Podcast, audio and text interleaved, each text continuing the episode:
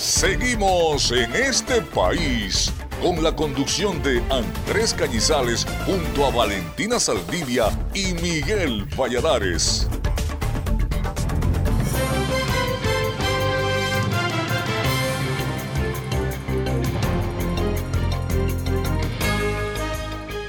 Seguimos, eh, seguimos en este país, estamos junto a ustedes a través de la señal, a través de la Red Nacional de Radio Fe y Alegría.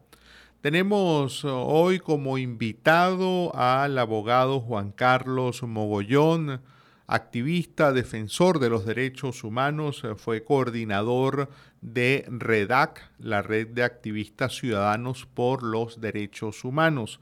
Te damos la más cordial bienvenida a En este país, Juan Carlos. Saludos. Muchísimas gracias, Andrés. Un placer estar aquí acompañándoles en este pedacito de tiempo compartiendo juntos. Gracias, Juan Carlos. Eh, en esta sección, eh, Juan Carlos, solemos hablar de las motivaciones personales, de ese empuje que tienen muchos defensores de derechos humanos en Venezuela para seguir trabajando pues, en un contexto eh, adverso, como lo definen diversas organizaciones especializadas. Juan Carlos, comencemos hablando de ti. Eres abogado, ciertamente, ¿no? Sí, soy abogado egresado de la Universidad de los Andes, Mérida. Eh, Juan Carlos, ¿en qué momento mm, te acercaste al mundo de los derechos humanos y qué cosa te motivó a vincularte a, esta, a esta temática? Mira, cuando yo estaba en la universidad, eh, yo quería estudiar era para penal. O sea, a mí me llamaba mucho la atención era el derecho penal. Sin embargo, pues tuve la oportunidad, debido a, los reglamentos de la universidad, tenía que hacer mis pasantías, en, obviamente en un sitio público. Hice mis pasantías en la defensa pública en Barquisimeto, Estado Lara. Y allí, pues, eso fue como un shock, eso fue como un antes y un después. Eh, fue conocer zonas de grises, fue, fue ver cómo la gente que no tenía acceso a un abogado privado tenía la necesidad, había muchísimos casos, casos de retraso procesal, eh, personas que incluso tú veías las pruebas y se veían como inocentes. No vamos a decir que somos inocentes porque no somos jueces.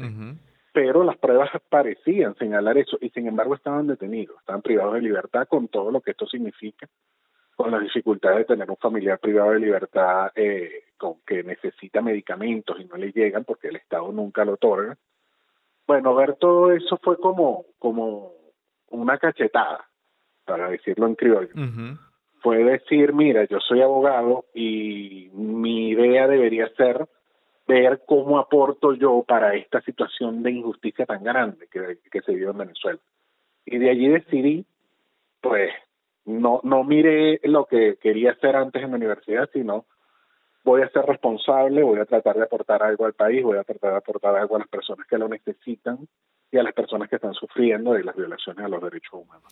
Juan Carlos, ¿qué, qué te motiva, digamos, eh, pues cada día cuando te levantas, te miras al espejo, qué es lo que motiva a Juan Carlos Mogollón a estar uh, inmerso, a estar enfocado en, esta, en, la defensa, en la promoción de los derechos humanos? Creer en el país.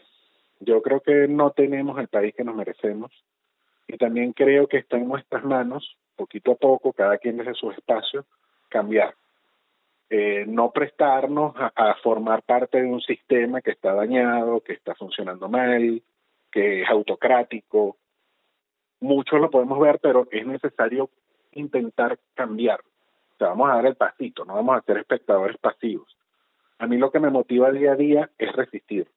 Ganas de, de, como yo le digo a la gente a veces en las formaciones, de no darles el gusto, sino que yo creo que nosotros podemos hacer islas y esas islas pueden ir creciendo y sumando cada vez más espacio. Y cuando tengamos ya tantas islas que cambiemos el país, pues habremos cumplido con nuestra meta. Juan Carlos, ha mencionado la palabra formación. Luego de ese, ese choque que viviste en esa pasantía donde ves todo esta, este mundo, digamos, de, del retraso grave, el retraso procesal que se vive en Venezuela con tantas personas que están sencillamente privadas de libertad sin que se haya demostrado eh, que sean culpables. Eh, ¿cómo comienzas a involucrarte en el mundo de los derechos humanos? ¿Dónde comienzas a capacitarte, a formarte como defensor de derechos humanos? Yo inicié mi formación con REDA, con la Red de Activistas Ciudadanos por los Derechos Humanos. De allí se fueron abriendo muchísimas oportunidades, ya no como activista, sino como defensor. Tuve la oportunidad de, de incluso hacer cursos internacionales que, que teníamos la opción, bueno, tenemos toda la opción que son generalmente dos veces al año con la Comisión Interamericana de Derechos Humanos. El mío me tocó en Lima, fue sobre uso estratégico del sistema interamericano.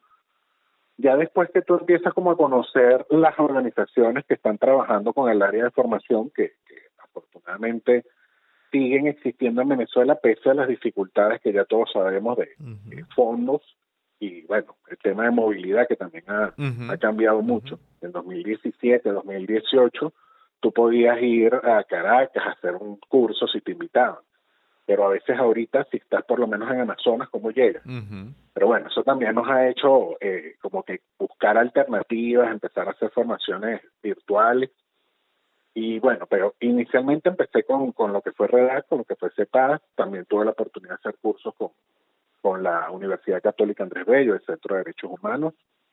Y de ahí, pues, toda oportunidad que veíamos que podía sumar, nos metíamos, tratando de, como de aprender y a la vez enseñar a los demás, porque yo siempre he sido partidario de que no hacemos nada aprendiendo nosotros, sino procuramos enseñar también a alguien más, sea de nuestro equipo o no, independientemente, a que también aprenda a hacer eso, porque tantas cosas que hay que eh, trabajar en Venezuela con el tema de derechos humanos, imagínate que solamente una persona maneja la información.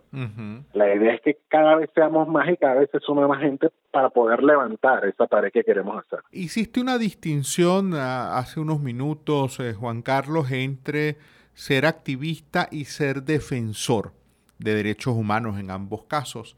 ¿Puedes explicarle a quienes nos escuchan eh, en qué consiste esa diferencia, si la hay?